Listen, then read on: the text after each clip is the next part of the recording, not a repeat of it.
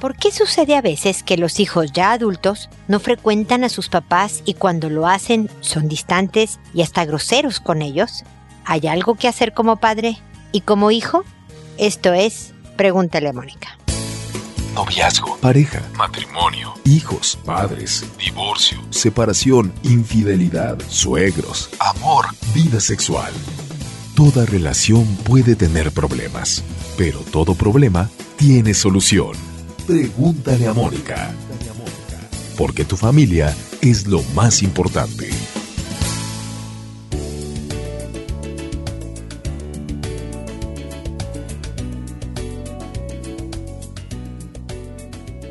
Bienvenidos amigos una vez más a Pregúntale a Mónica. Soy Mónica Bulnes de Lara, como siempre, feliz de encontrarme con ustedes en este espacio en que, también como siempre, los invito a visitar la página www.preguntaleamónica.com. Siempre les sugiero que escuchen otros episodios, no solo este que están oyendo el día de hoy, que les agradezco mucho que lo estén haciendo, sino también los que hemos grabado a través de 12 años de intenso trabajo ya que ahí hay toda una fuente de información sobre mejoramiento personal, sobre educación de hijos, sobre relación de pareja. No solo al responder tu consulta, atiendo a tu necesidad de una situación específica que estás viviendo en este momento, sino también en todo el historial de episodios hablo de muchos ángulos en lo que puedas mejorar las circunstancias por las que estás pasando ahora o en un futuro. Así que vayan a la página, ahí también están todas las redes sociales videos, libros, toda la información, además que los clientes con los que trabajo en dando conferencias, los temas de las conferencias que manejo, hay muchísima información. Pasense por la página, los invito.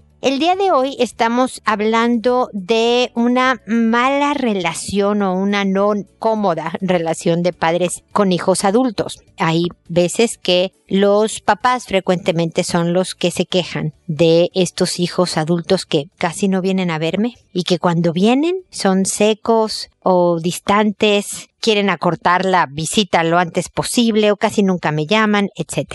La verdad es que hay responsabilidad de ambas partes, porque se enseña a cuidar a los padres, a ser cercano. Me imagino que han oído ustedes que lo que se siembra se cosecha. De alguna manera, algo hicimos durante la crianza de nuestros hijos que dio estos frutos. Hay veces que fuimos padres muy duros, muy distantes también nosotros al estar criando niños pequeños, muy fríos y a veces es negligencia absoluta, a veces al revés, entendiendo un amor excesivo. Es que no, no es, el amor nunca es malo. Lo que es malo es la sobreprotección, el excesivo consentimiento, los pocos límites, el permitir faltas de respeto, por ejemplo, el dar a los hijos de más por este amor malentendido también cría hijos que al llegar a la vida adulta pueden ser distantes, groseros, demandantes, impacientes con los padres. Pero la verdad es que ya estamos aquí.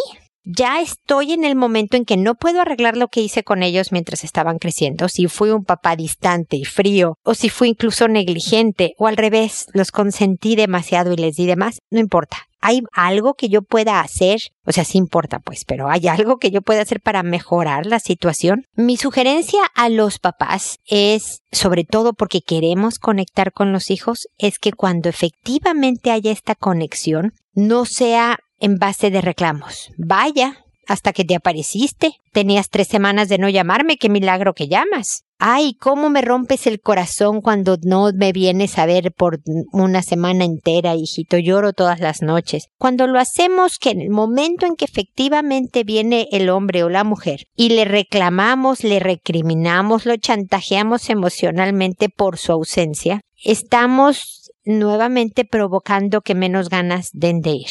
Sé que duele, sé que te sientes solo, sé que no te gusta tener hijos distantes y groseros, pero el método mejor para atraerlos y recortar esta distancia no es en base a recriminaciones, sino a que sea un ambiente de lo más agradable posible, lo más tranquilo, contándole de tu día, preguntándole de su vida, siendo el mejor abuelo o abuela, etc. Ahora está el otro lado de la moneda, los hijos.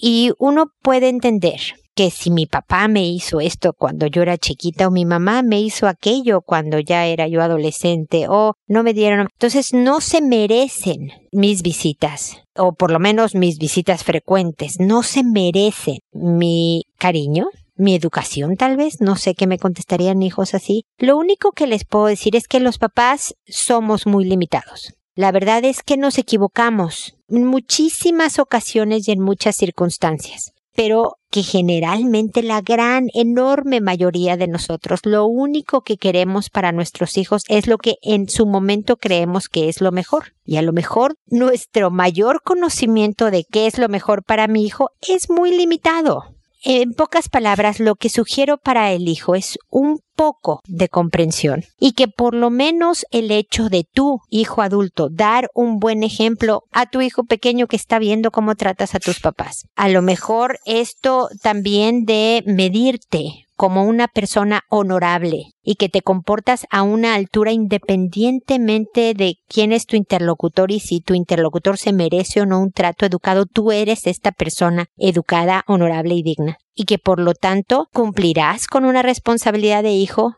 con un cuidado de los padres, con una educación por lo menos básica, etcétera, te dejará mejor parado y con una mejor conciencia, creo yo, que el otro lado. Así que hay algo que hacer por parte de los padres y hay algo que hacer por parte de los hijos. Ojalá apliquen los dos em, pilas en esta iniciativa de poner de su parte porque si lo hacen desde los dos frentes de verdad se puede acortar esta distancia, mejorar la relación y traer un ambiente mucho más agradable para todos los involucrados.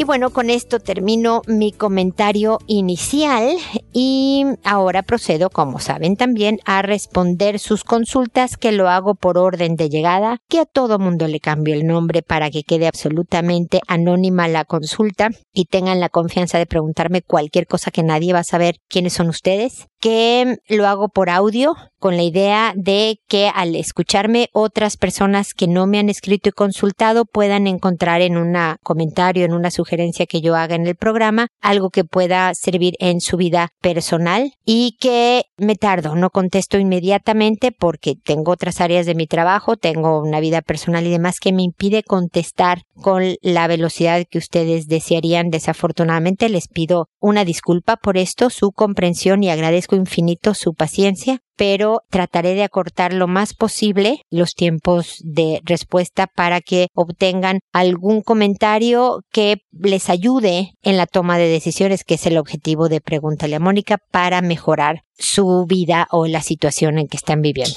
El día de hoy empiezo con Tania, que me dice, hola, soy cuidadora de mi madre con Alzheimer y me ha sido muy difícil entender esta enfermedad. Con frecuencia me siento culpable, pierdo la paciencia, quisiera escapar y no saber más de la situación. Con frecuencia siento ganas de llorar. ¿Cómo seguir adelante sin que esto me afecte emocional y físicamente? Eh, mira, lo primero, Tania, es, y tengo para ser profesional que ser realista y decirte que es muy difícil que por completo, obviamente, te deje de afectar emocional y físicamente porque es tu mamá de quien estamos hablando. Y eso hace un vínculo emocional tan potente que hasta cierto grado te va a afectar. Ahora, definitivamente, primero por ti y después también por tu mamá, es necesario que tú estés en las mejores condiciones posibles mi primera recomendación es que leas un poco sobre el Alzheimer. Imagino que ya sabes bastante de la enfermedad, pero si no, a lo mejor, si no te gusta leer, ve alguna conferencia. Hay muchos centros que tienen este tipo de conferencias, unas gratuitas, unas con un precio, informativas sobre el Alzheimer y otras demencias, porque con eso de que ahora vivimos más años, es mucho más frecuente encontrar personas que sufren esta enfermedad. Mi suegro tiene Alzheimer, por ejemplo, Tania, y mi papá tiene Alzheimer. Mi suegro ya en etapas muy avanzadas, mi papá entre empezando y, llegando a la mitad, digamos, del camino. Así que entiendo de lo que me estás hablando, pero ayuda mucho saber, número uno, las características, los síntomas, las cosas conductuales que hacen. También número dos, saber qué ayuda a los enfermos de Alzheimer. Por ejemplo, ponerles música de su época es algo que los tranquiliza y que los ayuda y que los reconecta con la persona que eran. tonterías de ese, es detalles, no tonterías, pero sí detalles como eso ayudan un poco en, en, la convivencia o en momentos difíciles. Pero el cuidador se tiene que cuidar tanto como la persona que sufre una condición. Y te tienes que dar tus tiempos eh, de descanso y contratar, por ejemplo, o pedirle de favor a alguna joven universitaria que conozca, sea porque es sobrina, pariente o, o la hija de una amiga tuya o una vecina, para decirle, ¿puedes ver dos horas a mi mamá? Y tú irte, pero no hacer trámites, mi querida Tania no a, ir a comprarle sus medicinas y a ir a hacer algún tipo de documentación oficial. No, no, no. A pasear, a ir a un parque, a tirarte en el pasto, a vitrinear, o sea, ver tiendas sin comprar nada para que no te endeudes, o si quieres comprar algo, cómprate algo, a comerte un helado, a pasarla bien, Tania, a hacer algo para ti, por ti. Haciendo eso por ti, vas a hacer por tu mamá y dale regularidad a estas salidas. No sé si una vez por semana, tú administrate porque entiendo que quieres escapar y decir que alguien más se haga cargo, yo ya no puedo. Suele suceder que cuando sugiero estas cosas a personas en circunstancias parecidas a las tuyas me dicen, sí, pero no, no conozco a nadie, no tengo a nadie. Bueno, Tania, aplícate porque cuando decimos qué horror, me siento fatal, estoy emocional y físicamente afectado, quiero escapar, me siento atrapada, no quiero saber más de esto, pero no quiero hacer nada para cambiar mis circunstancias, te estás condenando a colapsar. Verdaderamente tu cuerpo va a decir ya no más porque estás muy estresada y te vas a enfermar tú y entonces se te va a complicar mucho más el cuadro de cuidarte tú y a tu mamá y demás.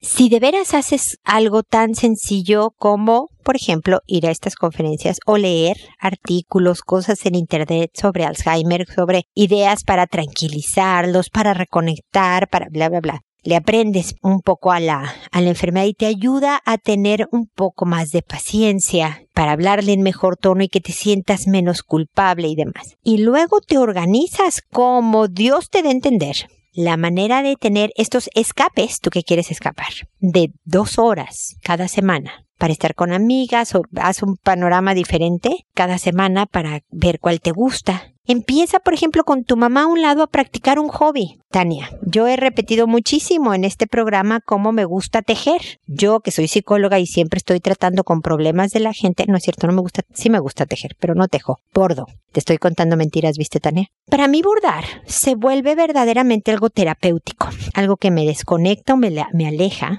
pone distancia emocional de eh, los problemas de mi trabajo que oigo en mi trabajo que son problemas humanos y que realmente cuando uno tiene cierto grado de empatía sientes por estas personas, bueno, bordar me ayuda.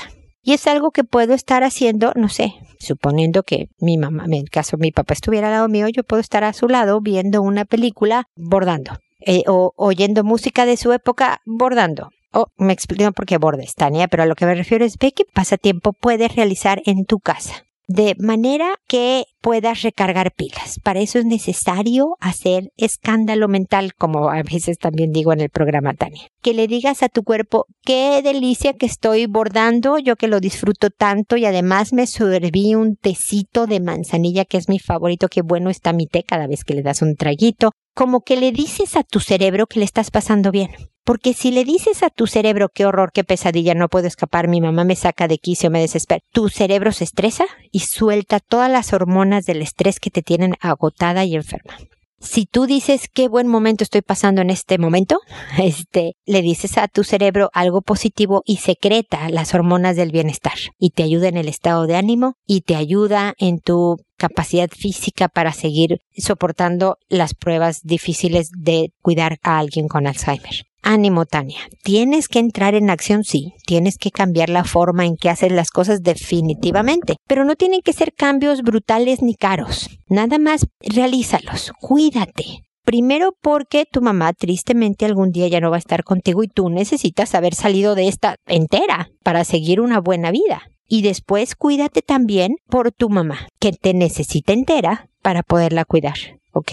Fuerza, ánimo y aquí estoy para que te desahogues y me escribas despotricando porque cómo es posible que desesperación, para más ideas, para lo que necesites, ¿ok? Tania, espero que sigamos en contacto. Úrsula, por otro lado, me dice, Hola Mónica, me recomendaron tu página. Leí en un post que podrías ayudarme. El tema es el siguiente. Tengo un hijo de tres años y mi sobrino de cinco años, quien nos visita los fines de semana porque mi hermano, que es su papá, no vive con él. Y lo trae para que juegue con mi hijo. Mi hijo jamás ha tenido esta clase de conductas. Últimamente lo he visto que juega con sus muñecos y se toca subiéndose encima de ellos con su pantalón abajo. Yo no tengo pareja, soy madre soltera. Vivo en casa de mis padres con mi hermano el menor, pero él trabaja y no llega en todo el día a la casa. El punto es que en ocasiones vemos a los niños que se encierran en el cuarto y hoy, hoy fue la gota que derramó el vaso. Mi mamá encontró a mi sobrino encima de mi hijo en el cuarto en situaciones extrañas. Yo ya he hablado con mi hijo, pues sus conductas ya las he visto yo misma y le he dicho que está mal. Por otro lado, mi sobrino, quien vive con su mamá y su nueva pareja, pienso yo que los ha visto y le ha enseñado a mi hijo. Pues en mi casa mi hijo no ha visto nada de eso. Y mi sobrino una vez le contó a mi mamá que la pareja de su mamá le pega porque ella se queja. Pero es de imaginarse que esos sonidos es porque ella está teniendo relaciones y el bebé la está viendo. Por otra parte, sospecho de un sobrino de 15 años que vive en el segundo piso de mi casa que siempre baja a vernos. No me gusta que siempre abraza a mi hijo. Ya le he indicado mi malestar a mi mamá. Y también que no lo toque. Pero él fue operado del cerebro e imagino que no quedó bien, por eso actúa así. Pero igual siempre lo vigilo. Igual tengo desconfianza y no sé qué hacer. Aunque todo apunta a lo de mi sobrino de 5. Espero me puedas orientar. Estoy investigando en todo. Y lo primero que haré será llevar al psicólogo a mi hijo, pero tengo muchas dudas. ¿Cómo actuar? ¿Qué hacer? Espero tu apoyo. Mil gracias, muchas bendiciones y sigue creciendo. Muchísimas gracias Úrsula por tus buenos deseos. Me parece muy bien que estés investigando, pues siempre hay que cuidar a los hijos, ¿no? Sobre todo con conductas que nos parecen sobre todo inapropiadas para una edad, porque dentro de los 3 y los 5 años hay mucha exploración física propia y ajena del cuerpo que para los hijos generalmente de entre 3 y 5 años no tiene ninguna implicación sexual, de adulto quiero decir. El niño se toca y siente placer y el niño tiene manías por ansiedad o por una serie de cosas, pero no sabe todo el contexto sexual como el de un adulto. En general eso pasa. De todas maneras, si tú ves que tu hijo se está tocando los genitales con frecuencia o lo está haciendo con muñecos, hay que corregirlo y decirle que se puede lastimar, que es mejor que si tiene dudas te pregunte, que sabes que se siente eh, agradable, pero que es necesario que cuide su cuerpo y el de los demás y todo este speech que se le da a los niños de, para esas edades. Pero también puede estar pasando como sospechas tú, que tu sobrino de 5 pues vea a su mamá y a la pareja teniendo relaciones, porque él está espiando, porque oye ruidos raros, porque lo que sea. Yo no sé, no lo mencionas en tu mensaje, si ya hablaste con tu hermana para que, eh, a ver, que vive con su mamá, no sé si me dices que es tu hermana, pero bueno, con la mamá de tu sobrino y su pareja, para que tengan cuidado en cerrar la puerta para que el niño no lo vea, las ventanas y para callarse los sonidos extraños a menos que estén absolutamente convencidos de que están completamente dormidos su hijo de cinco años en la casa. De todas maneras, es importante no perder de vista a este sobrinito de cinco años, no permitir bajo ninguna circunstancia que se encierren en el cuarto. No, las puertas están abiertas y los adultos pasan con frecuencia, es decir, que jueguen en lugares transitados. Y si hay este otro joven, otro sobrino de 15 años, que a lo mejor por haber sido operado del cerebro tenga un desfase en el control de impulsos, por ejemplo, en, una serie de, de desarrollo neuronal, con más razón es necesario tenerlos en vigilancia puede que el de 15 no esté haciendo nada más que querer a tu hijo. Si lo abraza de la manera más sana y positiva, el cariño no está nunca de más. Es muy bueno, pero lo mismo, nadie se encierra, no los pierdo de vista, solo juegan en lugares transitados donde hay gente pasando o ahí físicamente con ellos, en lo que también la etapa explorativa y demás de tu hijo pasa, ¿ok? Yo me imagino que ya para ahora que te estoy contestando ya llevaste a tu hijo al psicólogo. No creo que sea de psicólogo por lo primero que me estás contando. Yo me preocuparía más por las conductas del sobrinito de cinco años. Que aunque está en una etapa normal de conductas de exploración, pues ya posiciones específicas, ya una serie de cosas, yo sí investigaría más por ese lado de qué es lo que está viendo o viviendo en casa de su mamá y la pareja de su mamá. Pero de todas maneras, si ya lo llevaste al psicólogo, no le pasa nada a tu hijo de haber ido al psicólogo para ver cómo están y mantener muy estrecha la vigilancia y muy amplia y abierta y tranquila la conversación. Lo ves con una conducta inadecuada, no lo regañas. Te acercas y le dices que no debe de hacerlo, o sea, si lo la haces inadecuada, pero con cariño y todo, y le explicas que podría lastimarse su cuerpo, que si tiene dudas pregunte, que lo vas enseñando en el tema de sexualidad y afectividad, la importancia de que este cuerpo le servirá para algún día también mostrar cariño. Y como debe de cuidar su cuerpo porque es al primer cuerpo el que le debe de tener cariño tu hijo es al de él, ¿no? Y, todo este tipo de temas que son parte de la formación en sexualidad y afectividad, ¿ok, Úrsula? Así que espero que estas ideas te sirvan y que sigamos en contacto. Vanessa, por otro lado, me dice, hola, buenas tardes, deseando esté teniendo muy buen día. El motivo de mi mensaje es por mi hijo, él tiene siete años. He notado hace algunas veces que cada vez que le doy una guerra de besos, suele hacerse pipí. Él me dice que le dé muchos besos porque le gusta que juguemos a eso, pero la verdad es que me preocupa esa acción y no reaccionar ante eso. Y tampoco sé si es bueno o señal de que está pasando algo. Por favor, ayúdame, estoy un tanto confundida, quedo a sus órdenes y de antemano gracias. Mira, a los siete años la vejiga todavía es muy chiquita y todavía siguen, a pesar de que puede que desde los tres años ya no usen pañal, siguen trabajando en el control de esfínteres. Y los temas de ansiedad, emociones intensas y demás pueden provocar descargas de pipí como la que vive tu hijo de siete años. Entonces, si a ti te incomoda dar esta guerra de besos que provoca el hacerse pipí, cámbiale la guerra cámbiale el tipo de guerra, ¿no? Que él te dé a ti los besos, por ejemplo, ¿no? Que se muestren cariñosos y demás perfectamente. Dile, por ejemplo, que vaya primero al baño y que luego juegan, que tú tienes que ir al baño, que aproveche el ir al baño y que luego juegan a la guerra de besos, ¿no? Porque no necesariamente quiere decir que siente una excitación sexual. Nuevamente los adultos le estamos dando una implicación que para el niño no lo es. Pero claro que siente físicamente besos, pero para un niño de 7 años esto es absoluto cariño de mi mamá. Y claro que es como cuando te hacen cosquillas, puede darte ansiedad, es una guerra de besos, es algo muy intenso de emoción y puede provocar descarga de orina. Entonces, mi punto, Vanessa, es que no tiene nada de preocupante me parece alguna reacción de un cuerpo normal que se puede manejar con la mayor tranquilidad de decir, bueno, vamos al baño y luego la guerra de besos y seguir dando guerras de besos, porque en unos años este niño no va a querer, déjate una guerra de besos, no va a querer ni un beso a la hora de la adolescencia, va a decir, bueno, mamá, dame un beso, pues, pero ya así un poco más eh, rejego a los besos que antes. O también pueden ir cambiando la forma de jugar y expresarse cariño, de tal manera que las dos partes tienen que ser cómodas, porque no solo se trata de que el niño se sienta cómodo con una expresión de cariño, también la persona que está expresando este afecto debe sentirse cómoda, en este caso tú. Y si para ti resulta incómodo en las guerras de besos, no lo sigas haciendo, Vanessa, porque también tu hijo va, aunque no lo digas en palabras, va a interpretar tu ansiedad tu incomodidad. Y eso también puede alimentar ansiedad de él y por lo tanto eh, esta conexión con el hacerse pipí. Así que manéjalo ya sea continuando con la guerra de besos, pero con la previa ida al baño tal vez, cambiando otro tipo de guerra mm, de cariños, eh, cambiando la forma en que expresan su, su afecto y demás pero de que no veo nada que sea preocupante, Vanessa, no lo veo, ¿ok? Así que te agradezco tu consulta y que sigamos en contacto.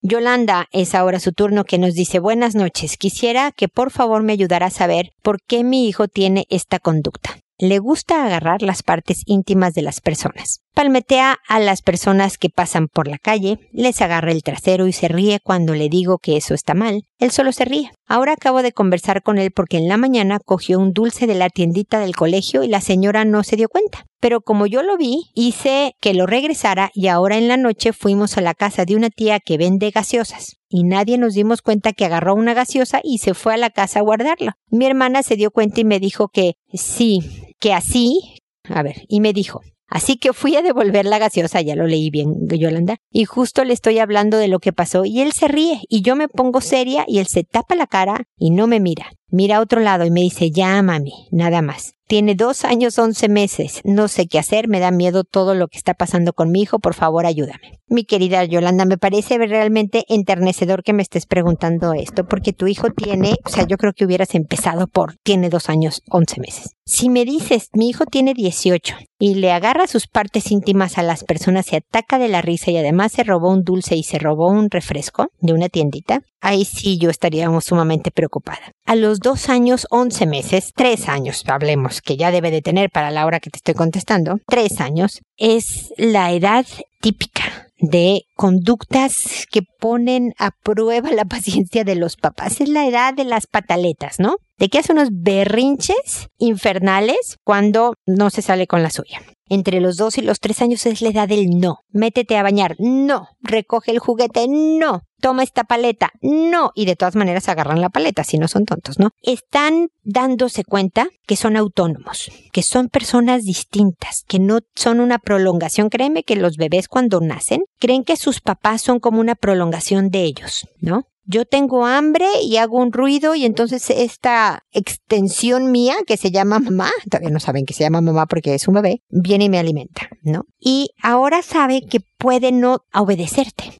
Y prueba las primeras rebeldías. Luego vas a tener otras en la adolescencia, pero estas son las primeras rebeldías. Y otras veces no sabe ni siquiera que se está rebelando. Quiere un dulce. ¿Tú crees que un niño de dos años entiende, ah, tengo que ver si es hora prudente de comer dulces, tengo que tener dinero para pagar a la señora, tengo que avisarle que estoy agarrando el dulce para que me cobre? Demasiada información y demasiado proceso para un niño de dos años. Lo mismo con la gaseosa. Además es mi tía, mi tía las vende, es mi pariente. Yo puedo agarrar un refresco y mejor lo guardo acá porque a lo mejor me lo puedan quitar. Mejor lo guardo acá. Y ver tu reacción cuando le llamas la atención de las cosas. Él no sabe cuándo es juego y cuándo va en serio. Entonces, por una parte te digo que es un niño de dos años, once meses normal. Tan normal como al parecer es el hijo de Vanessa, de siete años, ¿ves? Diferentes etapas. Pero eso no quiere decir que aunque hacen cosas normales, tú debas de decir, ah, bueno, hijo, entonces sigue agarrando dulces sin pagar y gaseosas de tu tía y tocándole el trasero a las personas y riéndote, ¿no? Lo que está aprendiendo este pequeñito es a moverse adecuadamente en el mundo. Y ninguna persona que siga agarrando cosas sin pagar y tocando genitales de las personas o traseros y demás, va a tener una vida adecuada y feliz. Se va a meter en serios, serios problemas. Por lo tanto, tu obligación como mamá es enseñarle cómo sí. Y entonces cuando le dices, ¿quieres un dulce? Me tienes que decir para pagarlo. Como tú hiciste muy bien, regrésalo porque no lo pagaste. Regrésalo cuando tú me dijiste, ya que me dijo mi hermana que se llevó el refresco, lo fui a devolver, pero ve con él. No, hijito, no se toman las cosas. Tienes que decirle a tu tía, ¿puedo agarrar la gaseosa? Pero además, si tú le dices, primero me tienes que preguntar a mí. Porque por más que la tía le diga, sí, claro, agarra la gaseosa, si tú decides como mamá, no es hora de estar tomando refresco, pues aunque quieras la gaseosa, me tienes que preguntar a mí antes de agarrarlo. Y no vas a agarrar las partes de las personas. Lo vuelve a hacer, lo vuelves a corregir. No regañándolo, pero sí con firmeza, Yolanda. Con mucho cariño, pero con firmeza. Un claro no, mi amor. Y le detienes la manita.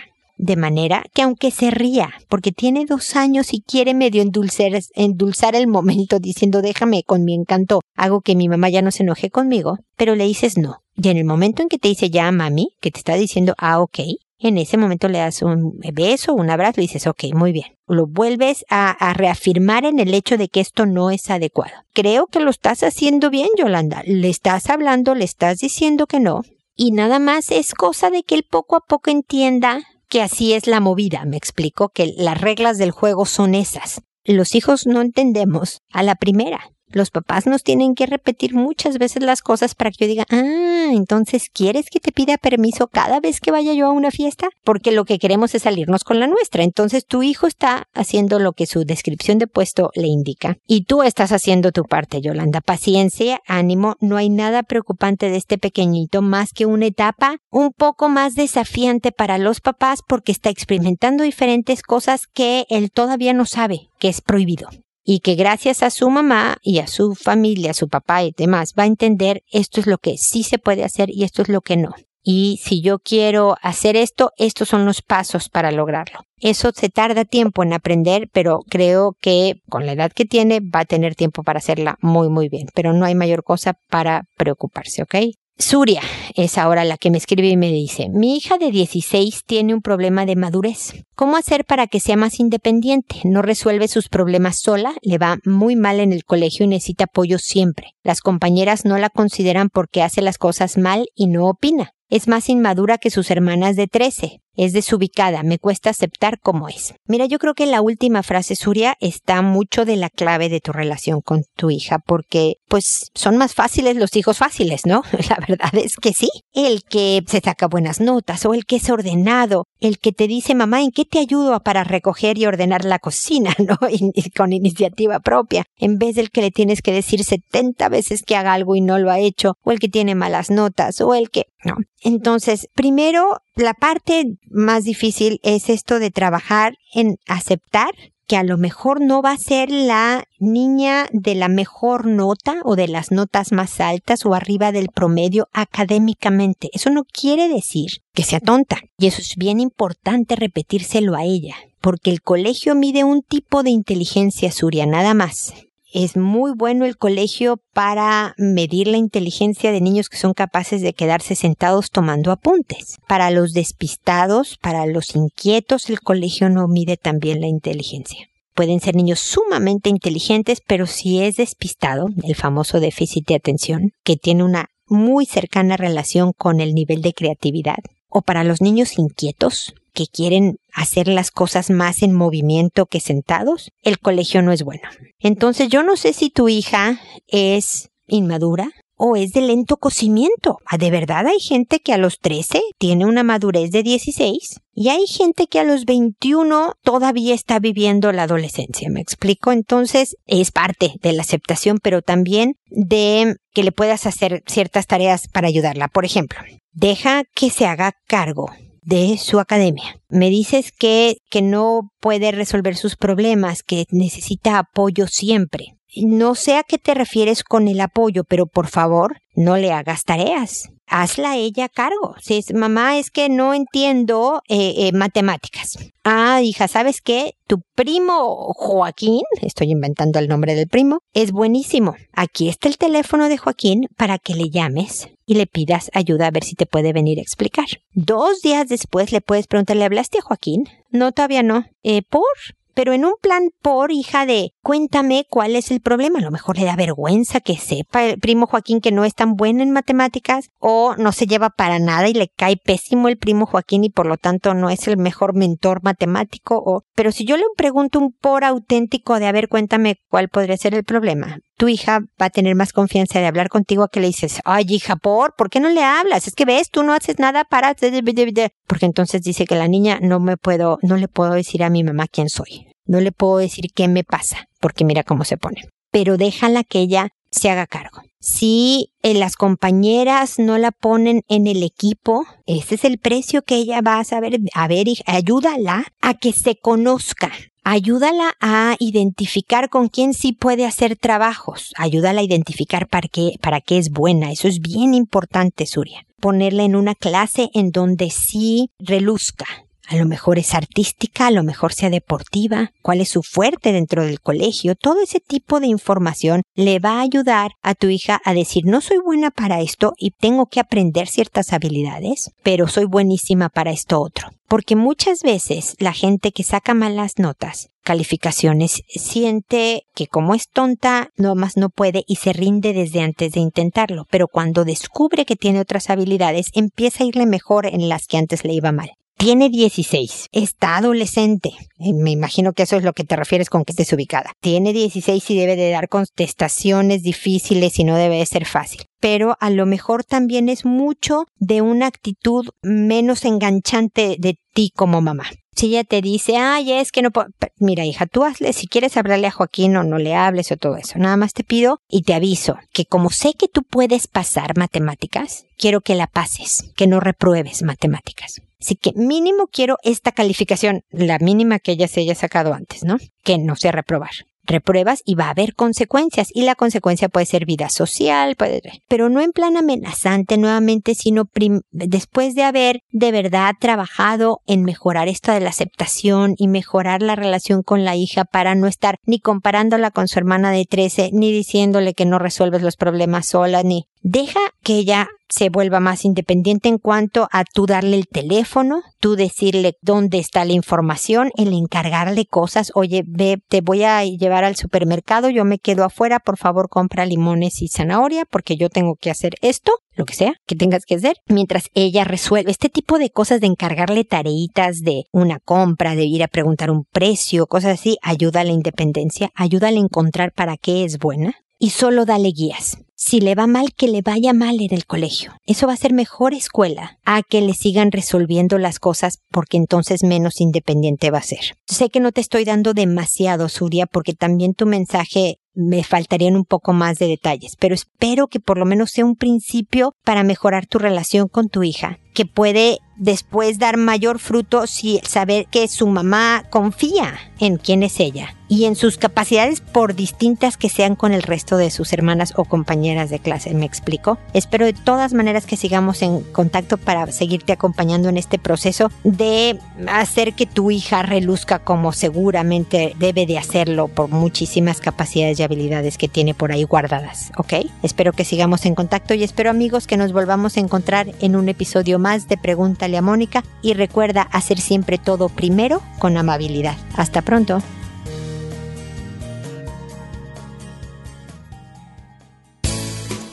¿Problemas en tus relaciones? No te preocupes, manda tu caso, juntos encontraremos la solución. www.preguntaleamónica.com Recuerda que tu familia es lo más importante.